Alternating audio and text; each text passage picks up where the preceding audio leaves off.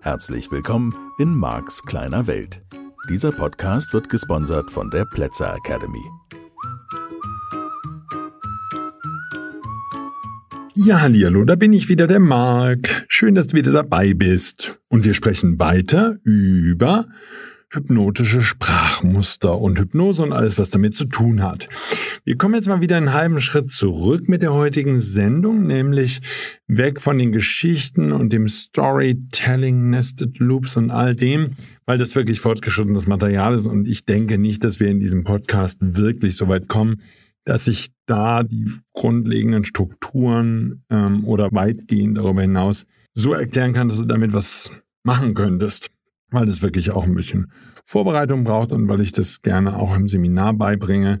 Und das sind dann schon viele, viele Stunden auch konkreter Arbeit. Und da gehört gerade, wenn man das als Trainer oder Coach oder wie auch immer nutzen möchte, gehört noch ein bisschen mehr dazu. Ein tiefes Verständnis auch von ich sage jetzt mal dem, was wir State nennen, also Bewusstseinszustand, den man sehr gut an die Geschichten und zu den Geschichten anpassen darf und Übungen wie diese.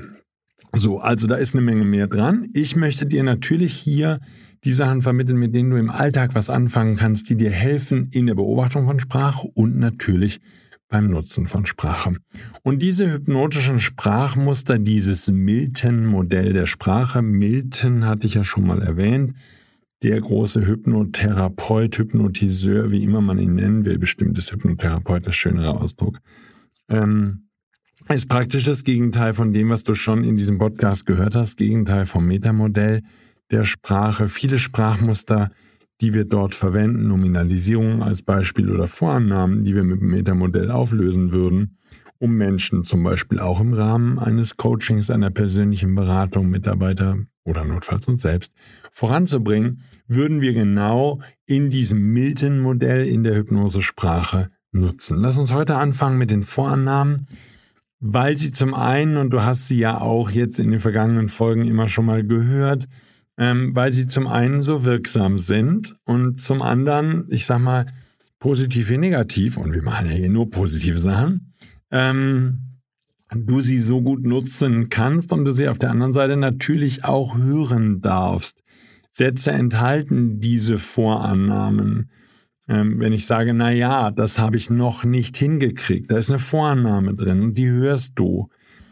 Das habe ich nicht hingekriegt, ist eine andere Aussage, als wenn ich sage, das habe ich noch nicht hingekriegt. Denn die Vorannahme, die durch das noch gestreut wird, ist, dass ich davon ausgehe, dass ich es in Zukunft hinbekomme. Okay? Dafür hatte ich noch nicht genug Zeit. Ne? Ist eine Vorannahme drin, dass wenn ich mehr Zeit gehabt hätte, hätte ich es hinbekommen. Okay? Dafür hatte ich noch nicht genug Übung. So bedeutet, mit Übung bekomme ich das hin. Ist eine andere Aussage als das kann ich nicht. Das habe ich nicht geschafft. Weil in dem Satz, das habe ich nicht geschafft, wenn wir jetzt mal bei einem negativen Satz sind, ja, könnte ja eine Ausrede sein, dass für Arbeit was nicht erledigt hat, Mitarbeiter was nicht erledigt hat. In der Aussage habe ich nicht geschafft, ist keinerlei Vorannahme, keinerlei Aussage darüber enthalten, ob ich es noch tun werde, ob ich es erledigen werde in Zukunft. Es ist einfach nur eine Aussage, die sich bezieht auf die Vergangenheit. Es ist auch keine Vorannahme, keine Information darüber enthalten, ob ich in der Lage bin, es zu schaffen. Ich würde nur äußern, das habe ich nicht geschafft. So, wenn ich jetzt sage, ich habe das leider nicht geschafft, da ist eine Vorannahme drin, die hörst du schon, dass ich das bedauere, dass ich es nicht geschafft habe. Das ist eine andere Aussage, als wenn ich sage, es tut mir leid, dass ich das nicht geschafft habe. Und wir hatten zum Beispiel neulich eine schöne kleine Diskussion. Wenn ich sage, es tut mir leid, ist das dann dasselbe, als wenn ich sage, ich entschuldige mich dafür? Wir könnten natürlich grundsätzlich in diesem Podcast diskutieren, ob es sinnvoll ist, sich zu entschuldigen. Allein schon, weil natürlich manchen Menschen, sehr zu Recht oder auch nicht, das Wort Schuld in dem Entschuldigen nicht gefällt. Das ist natürlich auch einseitig geprägt, nämlich da wäre schon wieder die Vorannahme drin, dass es so etwas wie Schuld gibt, dass man sich schuldig fühlen muss oder schuldig fühlen kann, schuldig fühlen sollte. Ja, das wäre die Vorannahme, die die Mutter oder der Vater mit der Frage äußert. Fühlst du dich denn nicht schuldig? Du fühlst dich doch bestimmt schuldig. Das ist deine Schuld. Selbst bei solchen Aussagen sind Vorannahmen natürlich vorhanden. Nämlich, dass es sowas wie Schuld gibt und dass man schuldig sein kann und dass man sich dann zu entschuldigen hat. Und ich kann sagen, sprachlich macht das für mich einen deutlichen Unterschied in der Partnerschaft oder auch bei anderen Gelegenheiten mit Mitarbeitern, ob jemand sagt, es tut mir leid, es tut mir leid, dass ich mich so verhalten habe, das getan habe, was auch immer, oder ich entschuldige mich bei dir. Das macht etwas mit dem anderen. Es gibt Menschen, die sich total schwer damit tun, sich zu entschuldigen, um Verzeihung zu bitten. Ich bitte dich um Verzeihung. Hängt jetzt total von dem Kontext ab und das ist natürlich immer eine Schwierigkeit, wenn man Beispiele wählt. Nur ich glaube, dass es wichtig ist, auf solche Dinge zu achten im Alltag. Ich finde die wichtig. Und du willst bewusster werden in Bezug auf Sprache und möchtest Sprache noch besser nutzen zu deinem Vorteil und zum Vorteil der Menschen, die du liebst und die dir wichtig sind. Und du möchtest positive Beispiele geben, damit diese Menschen ganz schöne Vorannahmen bekommen. Also wir reden natürlich nicht nur von Kindererziehung, wo ich sage, okay, dann schauen wir uns das nochmal gemeinsam an. Aha, zusammen schaffen wir das, ne? Mit Mama oder Papa an deiner Seite kriegst du das hin.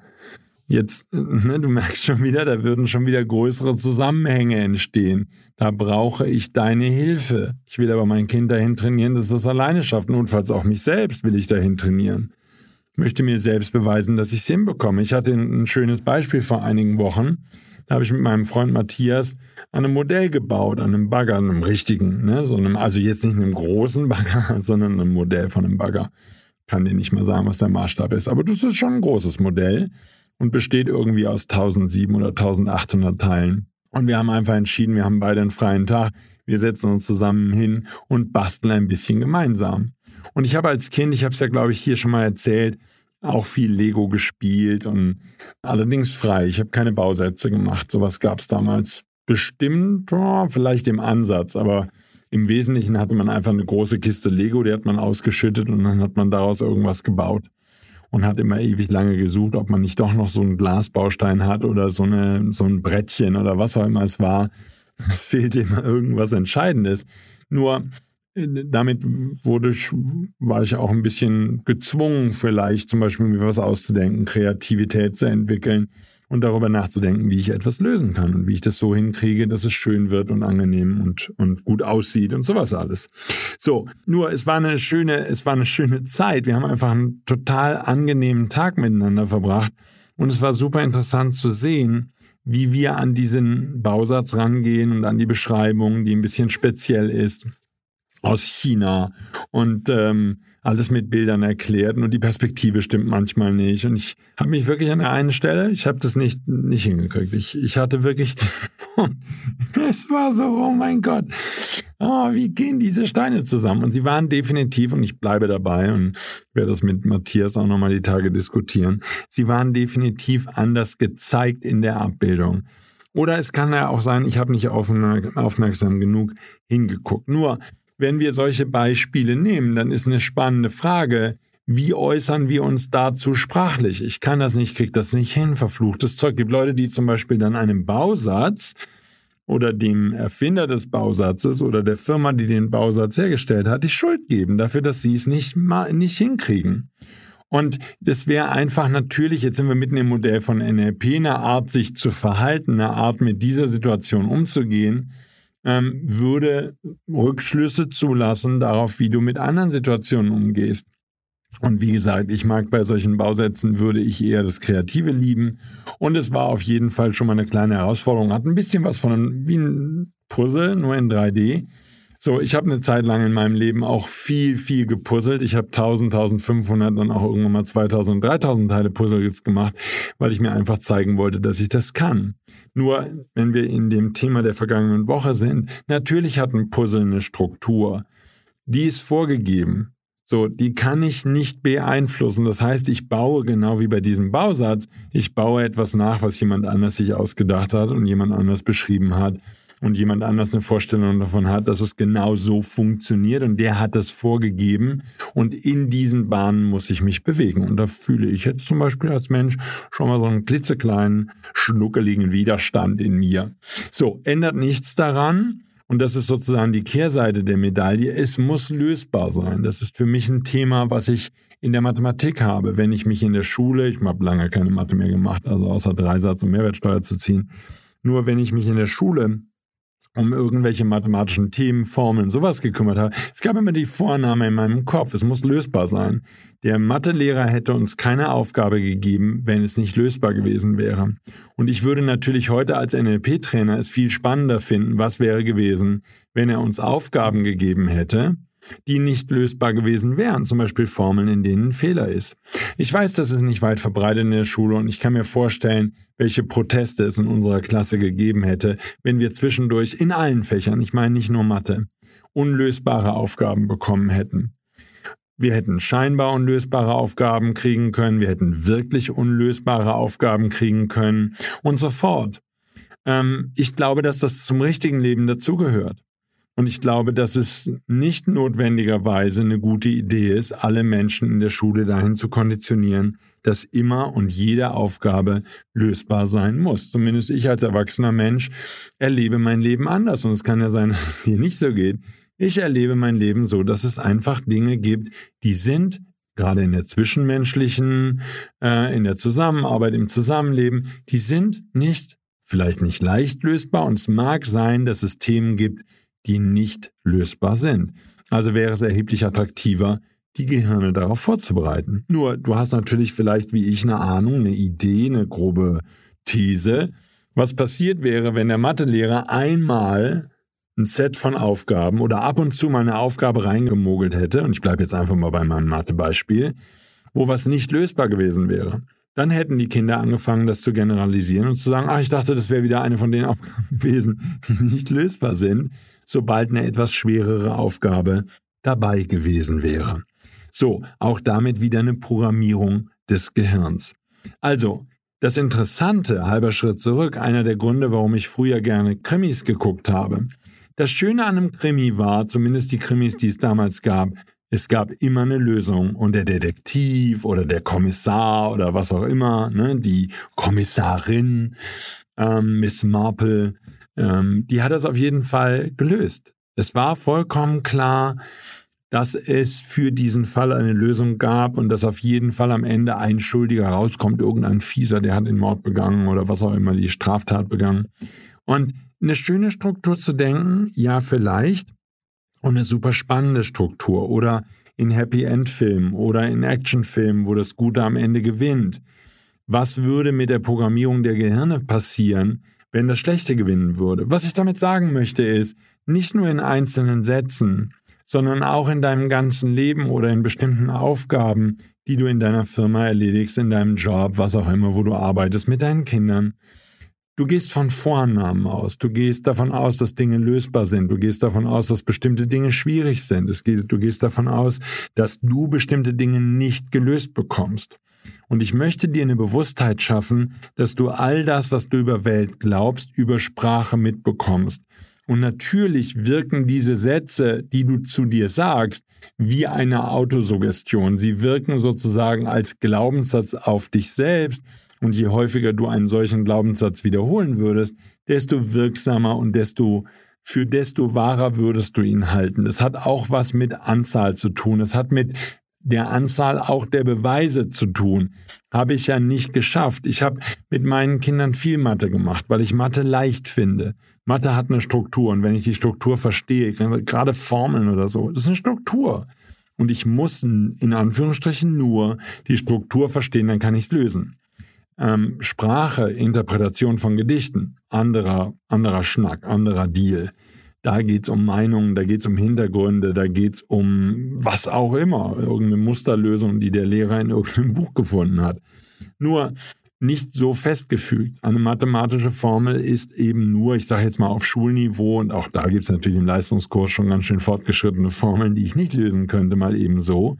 Nur ich habe eine Vorannahme, wenn es um Mathe geht, und das, diese Vorannahme habe ich an meine Kinder weitergegeben.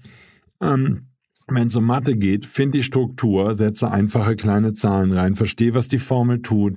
Wenn du einmal verstanden hast, was die Formel tut, kannst du sie für immer rechnen. Und das ist rein logisch und wenn es logisch ist, dann kann man es lösen. Vorannahme in meinem Kopf.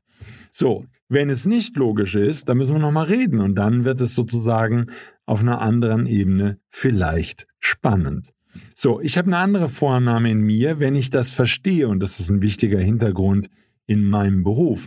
Wenn ich verstehe, wie sich jemand verhält, wie das Gehirn arbeitet, sodass das Verhalten dabei rauskommt, das ich bei den Menschen beobachte, dann kann ich diesen Menschen in der Veränderung helfen. Das heißt, einer der wichtigsten Faktoren in meiner Arbeit ist Strukturen zu erkennen. Und wenn ich dich in deinem Verhalten beobachte oder wenn du mir in einem Seminar von deinem Verhalten erzählst, dann kann ich aus der Struktur des Verhaltens, und die Teilnehmer, die schon bei mir waren, wissen das, ich werfe dir irgendwas in deine Richtung, ich gebe dir eine Idee, ich stelle dir eine Frage, ich teste deine Reaktion. So, wenn ich jetzt in einem Seminarkontext deine Reaktion ein paar Mal getestet habe, und ich beobachte natürlich auch deine körperlichen Reaktionen, wie du dich windest, wie du hibbelig wirst, unruhig oder, oder, oder, all diese Dinge beobachte ich natürlich bei den Menschen, die bei mir im Seminar sitzen, dann habe ich eine These darüber, was die Struktur ist, was du über Dinge denkst, was die Vorannahmen sind, die du für wahr hältst, sodass du dich in der Art und Weise verhältst, in der du dich verhältst. Das bedeutet zusammenfassend, Vorannahmen sind ausgesprochen wichtig und wenn wir uns jetzt im Moment mal auf die Vorannahmen konzentrieren, die du positiv im Sinne der Hypnose äußern willst, dann würdest du damit ein extrem machtvolles Werkzeug an die Hand bekommen für deinen Alltag. Und das ist mir nochmal ganz wichtig zu sagen. Diese Folgen dieses Podcasts handeln nicht von irgendwelchen abgedrehten Sphären, dass man Menschen in tiefe Trancezustände schickt und als Schamane irgendwie im afrikanischen Busch rumtanzt, sondern die Idee von all dem, was ich dir hier beibringe, sind diese Sprachmuster unter anderem und sind Erkenntnisse, von denen ich davon ausgehe, dass sie im Alltag dir weiterhelfen, dir nutzen. Und diese ähm, Wachheit für Sprache, die ist natürlich immer in beide Richtungen. Dir wird bewusster, was andere Leute sagen und dir wird bewusster, was du sagst. Und in dem Moment kannst du zumindest schon mal deine Sprache anpassen.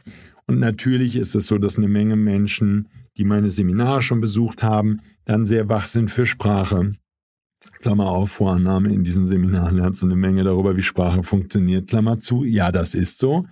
Und damit entsteht natürlich auch eine gewisse Sorge. Was weiß ich, was ist, wenn die Schwiegereltern oder die eigenen Eltern mit den Enkelkindern zu tun haben?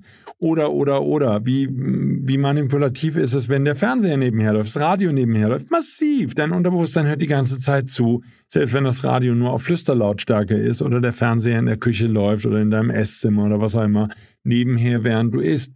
Und all diese Beliefs, die das Fernsehen streut, All diese Dinge würden tief in dein Unterbewusstsein gehen. Und wenn du dich dann fragst, warum du vor so vielen Dingen Angst hast, tja, weil du regelmäßig Nachrichten schaust oder liest in der Zeitung oder weil du dem Fernsehen erlaubst oder dem Radio die ganze Zeit nebenher zu dudeln. Du sagst, dass du es gar nicht mitbekommst, weil es dein bewusster Verstand nicht wahrnimmt. Du fährst in der Zeit Auto, du unterhältst dich in der Zeit, du machst deinen Job im Büro. Die Wahrheit ist, damit ist dein Unterbewusstsein geöffnet wie ein weites Scheunentor.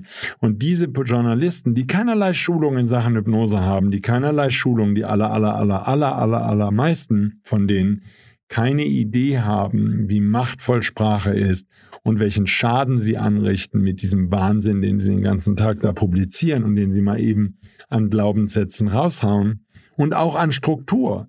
Ich erinnere mich zum Beispiel, dass zum Abschluss der heutigen Sendung, ich erinnere mich an eine Struktur, die der WDR, der Westdeutsche Rundfunk seinerzeit hatte, als ich noch Journalist war und ich vermute bis heute hat. Man konnte einen Artikel oder einen Beitrag verfassen, ich habe viel Radio gemacht, auch Fernsehen, man konnte einen Beitrag verfassen für viele Redaktionen, auch aktuelle WDR 2 Redaktionen und so, zu irgendeinem Thema. Und ich war IT-Fachjournalist, dann ich war völlig fasziniert von diesen ganzen Computerthemen. Virtual Reality kam damals, die ersten Brillen, man brauchte Großrechner bei der GMD, konnte man sich in diesen virtuellen Welten bewegen. Dann gab es die erste Virtual Reality Messe irgendwo, ich weiß gar nicht. Ich bin irgendwo durch die Gegend gefahren.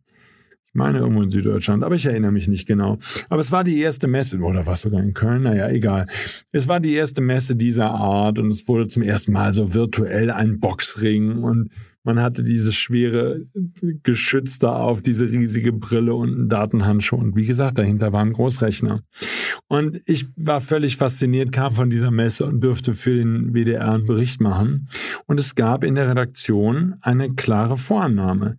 Wenn man einen positiven Bericht macht und man erzählt, was da für großartige Möglichkeiten sind und wie sich die Zukunft entwickelt und und und, dann war es auf jeden Fall nötig, dass am Ende der zuständige Moderator oder Redakteur noch eine negative Frage stellt.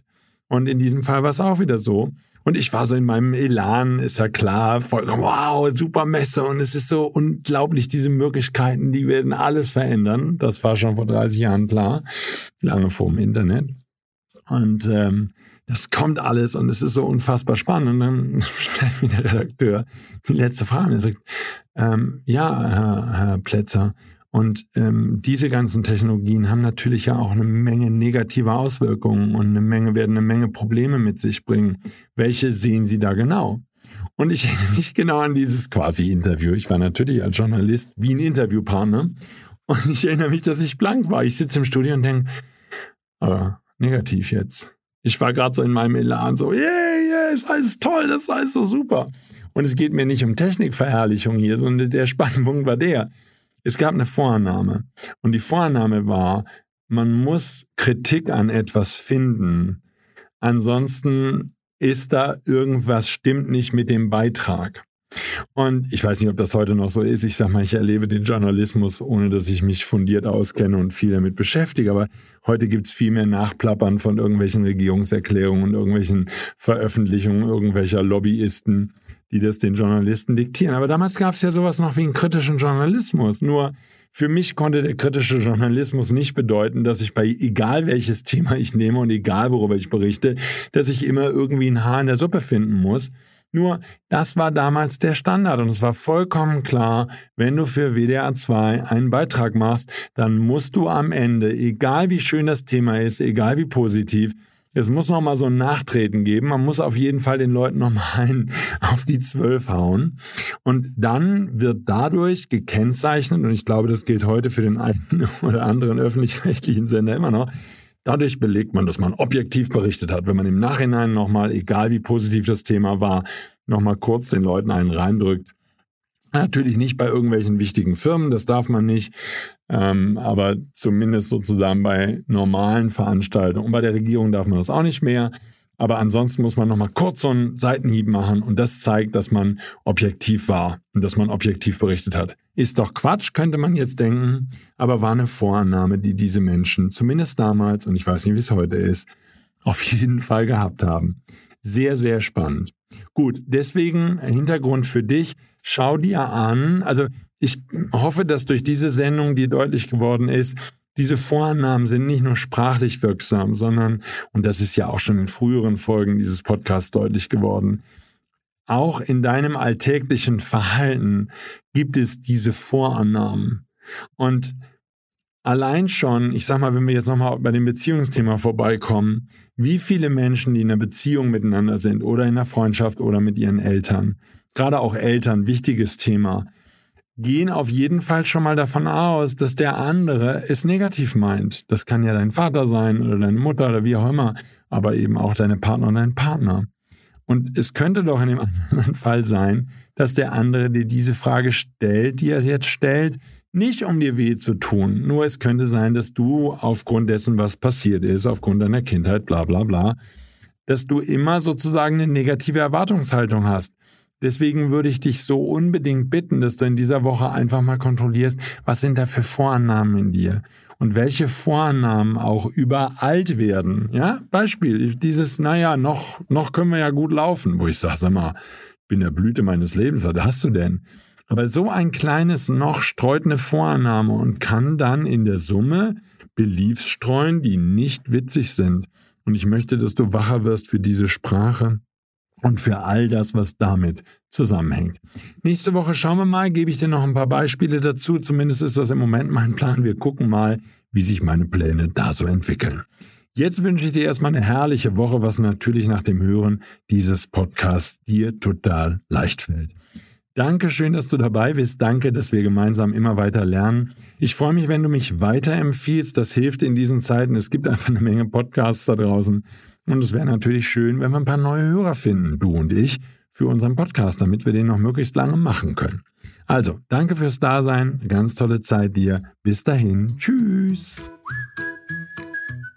Das war der Podcast Marks kleine Welt. Alle Rechte an diesem Podcast liegen ausschließlich bei Marc A. Plätzer. Bücher und Hörbücher von Marc sind erhältlich unter www.nlp-shop.de. Die Seminare mit Marc findest du unter www.plätzeracademy.de.